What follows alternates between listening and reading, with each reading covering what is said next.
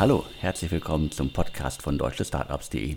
Mein Name ist Alexander Hüsing, ich bin der Gründer und Chefredakteur von deutschestartups.de. Heute habe ich wieder unseren News-Podcast für euch. Das ist der Podcast für alle, die lieber hören statt zu lesen. Kurz und knapp stelle ich euch wieder die spannendsten, wichtigsten Nachrichten der vergangenen Tage vor. Zudem präsentiere ich am Ende des Podcasts wieder mein ganz persönliches Startup der Woche. Bevor es losgeht, hier aber noch ein Hinweis auf unseren Sponsor. Die heutige Ausgabe wird gesponsert von Brain Effect. Ein Berliner Startup, ein Hersteller von Performance Food, möchte, dass ihr alle gut schlafen könnt. Brain Effect ist mir nicht unbekannt. 2017 hatten wir auch schon über das Startup berichtet und Gründer Fabian Völsch hat sogar selber schon mal einen Gastbeitrag auf deutschestartups.de über seinen Werdegang als Gründer geschrieben. Er wurde nämlich von einem Investor für das Projekt gecastet und äh, er findet, dass das eine wirklich spannende Geschichte ist und die hat er für uns niedergeschrieben und dementsprechend Brain Effect, tolles Unternehmen, tolle Gründergeschichte, eine andere Gründergeschichte, aber jetzt hier zur Werbebotschaft. Als Gründer, Unternehmer, aber auch als Mitarbeiter in einem Startup bekommt man meist wenig Schlaf. Warum? Man ist halt immer mit den Gedanken bei seinem Unternehmen. Man will immer alles besser, schöner, glänzender machen und deswegen kommt man meistens nicht zur Ruhe. Und genau an dieser Stelle kommt das Sleep Spray von Brain Effect ins Spiel. Das Sleep Spray ist das ultimative Tool für besseren Schlaf. Das Spray enthält Melatonin, das natürliche Einschlafhormon. Das Sleep Spray muss man sich abends 15 Minuten vor dem Einschlafen einfach in den Mund sprühen. Die Aufnahme erfolgt direkt über die Mundschleimhäute. Vier bis acht Sprühstöße sind dafür nötig und das Beste daran ist, das Sleep Spray schmeckt nach Minze. Wichtig dabei auch, das Sleep Spray enthält keinen Zucker und auch keinen Alkohol. Ich selbst habe vor einigen Jahren das erste Mal von Melatonin gehört. Wie gesagt, es ist ein ganz natürliches, körpereigenes Einschlafhormon. Das hat jeder in sich. Es gibt aber genug Gründe, warum der Körper gerade in dem Moment nicht genug produziert, dass man halt nicht angenehm einschlafen kann.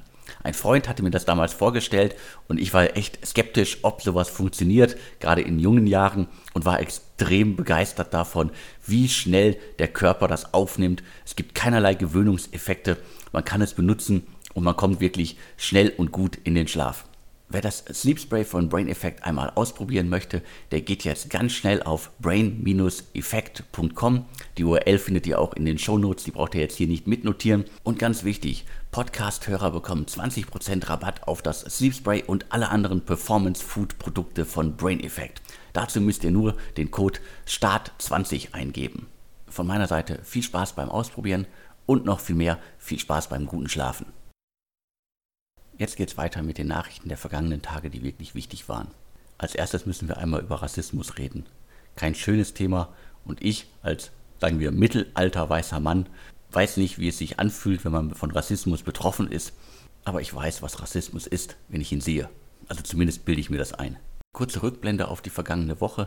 Ich hatte das auch im vergangenen News-Podcast angesprochen. Das Berliner Travel-Startup Omio, früher als GoEuro bekannt, hat von seinen Investoren weiter 100 Millionen US-Dollar bekommen.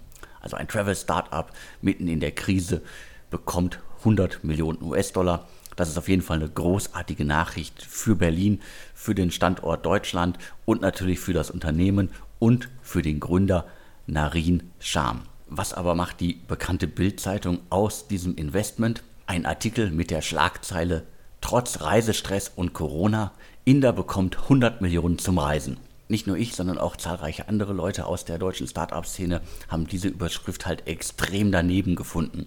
Schon alleine aus mehreren Gründen. Also Narin auf seine Nationalität zu begrenzen, zu reduzieren, ist einfach mal völlig daneben. Ja, er ist in Indien geboren, hat aber, glaube ich, wenn ich das richtig im Kopf habe, in Harvard äh, studiert und letztendlich dann vor einigen Jahren in Berlin gegründet. Und in Berlin gilt, wer in Berlin lebt, arbeitet und gründet, der ist Berliner an allererster Stelle. In der Kombination mit den Worten Reisestress und Corona und vor allen Dingen mit dem Hinweis, dass da jemand 100 Millionen zum Reisen bekommt, was natürlich völliger Bullshit ist, wird einfach versucht, eine für die Bild-Zeitungsleser wahrscheinlich langweilige Investmentmeldung so aufzuplustern, dass man das nur noch als böses, ekliges Clickbaiting bezeichnen kann. Und ja, wir müssen in diesem Zusammenhang einfach auch von Rassismus reden. Ganz einfach. Als großes Beispiel Soundcloud von zwei Schweden in Berlin gegründet. Da musste man nie irgendwo die Schlagzeile lesen. Schweden bekommen 100 Millionen zum Musik machen. Ähnlich wie Uwe Horstmann von Project A Ventures und Christian Miele von eVentures und der Kopf des Bundesverbandes Deutsche Startups habe ich das Ganze auch über Twitter, LinkedIn und so weiter angeprangert und versucht, die Bildzeitung darauf hinzuweisen. Seitdem wurde der Artikel auch mehrmals verändert. Also mir fallen auf jeden Fall zwei Veränderungen auf. Zunächst wurde aus dem Inder bekommt 100 Millionen zum Reisen Startup-Gründer bekommt 100 Millionen zum Reisen, also geschenkt, dass er das natürlich nicht zum Reisen bekommt, sondern dass es ein Investment in sein Unternehmen ist, aber vielleicht will man das einfach auch gar nicht verstehen bei der Bild. Die andere Dachzeile wurde auch inzwischen leicht verändert, da steht jetzt inzwischen trotz Reisewarnungen und Corona statt trotz Reisestress und Corona. Aber genug der Details. Es geht mir hier gar nicht um irgendwie drei Sätze, um zwei Formulierungen oder sonst was, sondern es geht einfach um die Grundtendenz und die kann man auf jeden Fall als rassistisch auslegen es geht mir auch gar nicht darum, hier irgendjemanden vorzuführen. Also weder den Autor des Artikels noch den Menschen, der wahrscheinlich äh, im Team für die Überschrift verantwortlich war, noch irgendwie den Chefredakteur der Bild. Es geht hier nicht um persönliche Schuldzuweisungen, sondern um das Gesamtkonstrukt, dass einfach solche Headlines zustande kommen können. Und ich will mich hier auch gar nicht abfinden mit, das ist halt die Bild und die machen das halt so. Wenn man Rassismus sieht, und das ist Rassismus, dann muss man das ansprechen, sonst ändert sich nichts. Die deutsche Start-up-Szene und halt besonders die Berliner Start-up-Szene ist einfach ein internationaler Schmelztiegel von verschiedenen Leuten. So wie Berlin schon immer auch ein Schmelztiegel war von Menschen aus ganz Deutschland, die einfach in diese Stadt gekommen sind. Es gibt, glaube ich, nur 1,1 Millionen geborene Berliner. Der Rest stammt aus anderen Regionen Deutschlands und aus der ganzen Welt. Nirgendwo in Deutschland gibt es mehr international ausgerichtete Unternehmen, die von Menschen auch gegründet worden sind, die vielleicht nicht in Deutschland geboren sind oder die in dritter, vierter Generation in Deutschland leben. Mein Standpunkt hier ist ganz klar. Rassisten haben in der deutschen Start-up-Szene nichts zu suchen. Rassisten brauchen sich diesen Podcast auch nicht anhören und Rassisten brauchen deutsche Start-ups auch nicht zu lesen. Punkt. Das Ganze ist aber nur ein Akt dieser ganzen Geschichte um die Schlagzeile bei der Bild. Der zweite Akt dreht sich um Christian Miele. Wie gesagt, der hat das Ganze auch über Twitter und so weiter massiv kritisiert. Und es geht um Julian Reichelt, den Chefredakteur der Bild. Christian Miele hatte am 20. August auf Twitter geschrieben, jetzt mal ernsthaft Julian Reichelt, das geht überhaupt nicht. Narin ist seit Jahren ein angesehenes Mitglied unserer Gründerszene und euch fällt nichts Besseres ein, ihn als Inder zu labeln. Solche Kritik prallt sicher an eurem dicken Fell ab, aber das ist trotzdem ein Unding. Im Laufe des Tages, nachdem Christian Miele diesen Tweet abgesetzt hatte, hat er dann mit äh, Julian Reichelt wohl telefoniert. Das Ganze hat er auch auf Twitter öffentlich gemacht. Zitat, gerade mit Julian Reichelt telefoniert. Ich möchte meinen Teil der Geschichte differenzierter präsentieren, weil ich Herrn Reichelt nicht einfach nur als bösen Rassisten abwatschen wollte. Wenn JR selbst noch etwas sagen will, macht er das sicher. Nach mehreren Tweets folgt dann sogar schon eine Entschuldigung von Christian Miele, was ich jetzt wieder völlig unpassend finde. Er schreibt, Last but not least, ich wollte JR hier auch nicht seinen Tag versauen. Letztlich habe ich es kein bisschen besser gemacht als die Bild selbst, indem ich ziemlich kurz und knackig aus der Hüfte geschossen habe. Das tut mir leid, Herr Reichelt. Danke für den Anruf. Also ich finde, Christian Miele hätte sich da nicht entschuldigen müssen. An dieser Stelle wird dann der Täter zum Opfer und das geht auch gar nicht. Für Christian Miele und für mich war die Sache damit sicherlich komplett gegessen. Aber nicht für Julian Reichelt. Ich mache es jetzt auch ganz kurz. Christian Miele hat dann auf Twitter nochmal einige Sachen geschrieben. Zitat, wenige Stunden später bekomme ich nachts von JR aus dem Nichts zahlreiche Nachrichten. Er hätte jetzt erst gesehen, dass ich Tweets von anderen Personen geliked und retweetet hätte. Durch diese Likes und Retweets würde ich Reichelt indirekt Rassismus unterstellen. Er sei nachhaltig schockiert. Es habe Anrufe bei Springer gegeben, die seinen Rauswurf äh, fordern würden. Letztendlich fordert JR wohl eine offizielle öffentliche Entschuldigung. Er will, dass ich mich von meinen Retweets distanziere und die Start-up-Szene in Anführungsstrichen den Mob wieder einfange. Warum ich das hier so lang und breit äh, auswalze, also mit dem Mob fühle ich mich durchaus auch angesprochen und ich glaube, in dem Fall bin ich gerne der Mob. Insgesamt ist das leider alles ein schönes Beispiel dafür, wie halt äh, Diskussionen völlig aus dem Ruder laufen und wir jetzt über ganz andere Dinge reden, als über das, was, worum es wirklich geht. Und zwar, es geht um Rassismus und Rassismus hat in der Start-up-Szene und anderswo nichts zu suchen. Jetzt aber zu etwas völlig anderem. Der Berliner Kapitalgeber Earlybird legt gemeinsam mit der Unternehmensberatung Bain Company das Vision Lab auf. Dahinter verbirgt sich ein gemeinnütziges Programm, das Migranten, die erst seit wenigen Jahren in Deutschland leben, unterstützt, ihre Start-up-Pläne erfolgreich umzusetzen. In der Presseaussendung heißt es, gefördert werden Startup-Ideen aus dem Technologie- und Internetbereich. Das Vision Lab richtet sich insbesondere an Gründertalente, die mit sprachlichen Herausforderungen, der komplizierten Bürokratie oder mangelndem Zugang zu Finanzierungsmöglichkeiten zu kämpfen haben. Basis von Vision Lab soll ein Fonds in Höhe von einer Million Euro sein, den die Partner von Earlybird sowie weitere Unterstützer aus eigenen Mitteln zur Verfügung stellen. Pro Team gibt es 25.000 Euro. Für diese Neuigkeit habe ich auf LinkedIn schon virtuell Applaus gegeben. Auf jeden Fall eine großartige Initiative. Davon brauchen wir mehr. 25.000 Euro klingt erstmal nicht viel. Wenn dieses Geld aber hilft, dass Menschen zu Unternehmern werden können, dann ist es auf jeden Fall gut investiertes Geld. Und ich hoffe sehr, dass, sagen wir, in zwölf Monaten auf jeden Fall schon mal 20 Startups aus diesem Topf entstanden sind. Ich werde das auf jeden Fall auf die Agenda setzen und nachhorchen. Also los, sorgt dafür, dass dieses Geld auch an die richtigen Leute kommt. Aber nicht nur das Vision Lab ist neu am Start, sondern auch Impact Plus Ventures. Dahinter verbirgt sich ein neuer Inkubator und Frühphaseninvestor für nachhaltige Businessmodelle. Hinter dem neuen Geldgeber stecken die erfahrenen Serienkenner Sven Lubeck, Serge Licht und Markus Malti. Das Trio will über Impact Plus Ventures bis zu 500.000 Euro investieren. Ein sehr gutes Signal für die Impact-Szene, für die Social Startup-Szene.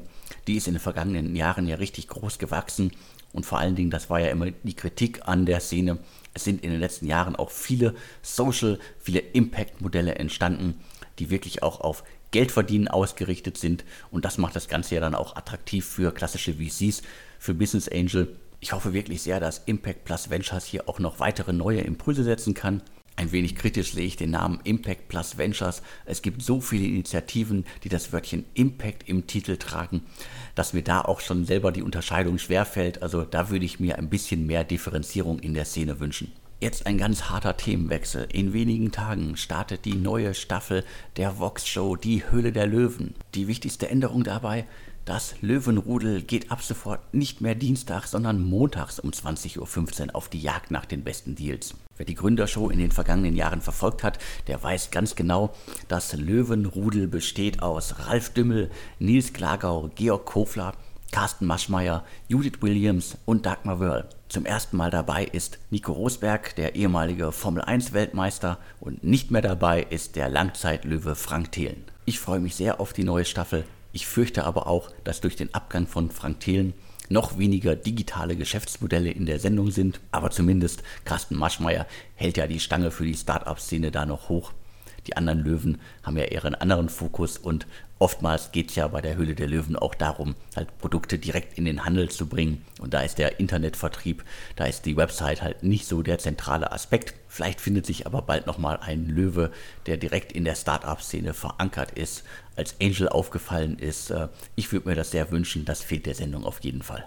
Jetzt habe ich noch einige Deals für euch, die ihr auf jeden Fall mitbekommen haben solltet. Los geht's mit Clara. Das ist ein deutsch-amerikanisches Startup, das 2013 an den Start gegangen ist.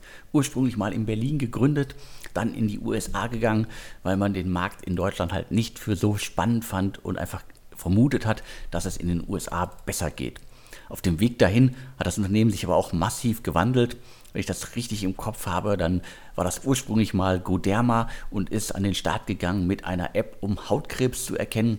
Und aus diesem Konstrukt ist letztendlich dann Clara entstanden. Ein Unternehmen, das jetzt weitere 15 Millionen Dollar bekommen hat. Insgesamt sind mindestens 32 Millionen Dollar in das Unternehmen investiert worden bisher. Aus Deutschland ist unter anderem Project A und Atlantic Labs beteiligt. Und mit Google hat das Unternehmen jetzt einen weiteren extrem bekannten Investor, Geldgeber an Bord. Der Investmentableger von Google investiert jetzt in der aktuellen Runde in das Unternehmen.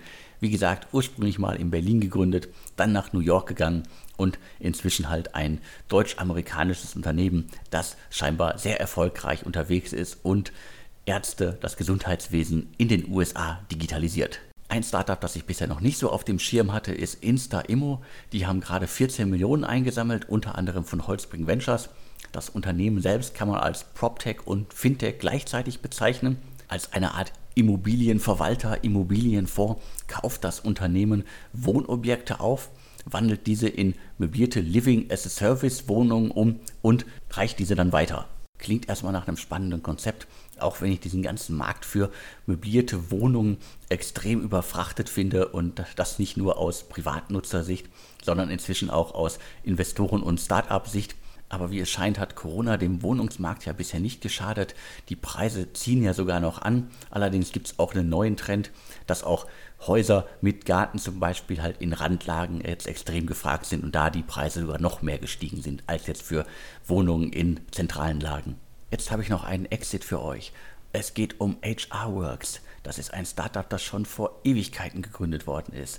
1997 als Classware an den Start gegangen. Das Unternehmen aus Freiburg beschäftigt 70 Mitarbeiter, hat nach eigenen Angaben 1600 Kunden und mehr als 200.000 Nutzer, die die Anwendung von HR Works nutzen. Dabei handelt es sich um eine Software zur Abwicklung von Personalprozessen. Also es geht unter anderem um die Abwicklung von Reisekostenabrechnung. Wir hatten die Übernahme vor einigen Tagen auf deutsche Startups. Das war in Bezug auf eine Anmeldung beim Bundeskartellamt. Da hieß es, dass EMZ Partners das Unternehmen übernimmt. Zur Erinnerung, EMZ Partners, das sind die, die gerade bei Ankerkraut eingestiegen sind. Das alleine deutet schon einmal auf einen großen Deal, denn EMZ Partners investiert in der Regel ab 10 Millionen Euro in Unternehmen. Inzwischen gibt es aber auch eine offizielle Info zur Übernahme und da taucht jetzt noch ein weiterer Name auf. Und zwar neben EMZ ist auch Megua, ein deutscher Private Equity Manager in Anführungsstrichen, am Deal beteiligt. Das Unternehmen ist noch relativ jung, 2019 gegründet, aber dahinter stecken einige bekannte Namen. Arno Poschlik, Gunther Thies und Matthias Ick. Das Trio will jetzt, wie es scheint, im größeren Stil gründergeführte B2B-Softwareunternehmen übernehmen und die noch größer machen und noch schöner, besser, toller und so weiter. Da dürfte das Team in Deutschland sicherlich noch einige Kandidaten finden und ich bin gespannt, was Megua noch alles irgendwie sich einverleibt. Zu guter Letzt habe ich jetzt noch das Startup der Woche für euch. Mein persönliches Startup der Woche ist All Done App. Dahinter verbirgt sich ein Team Productivity Tool.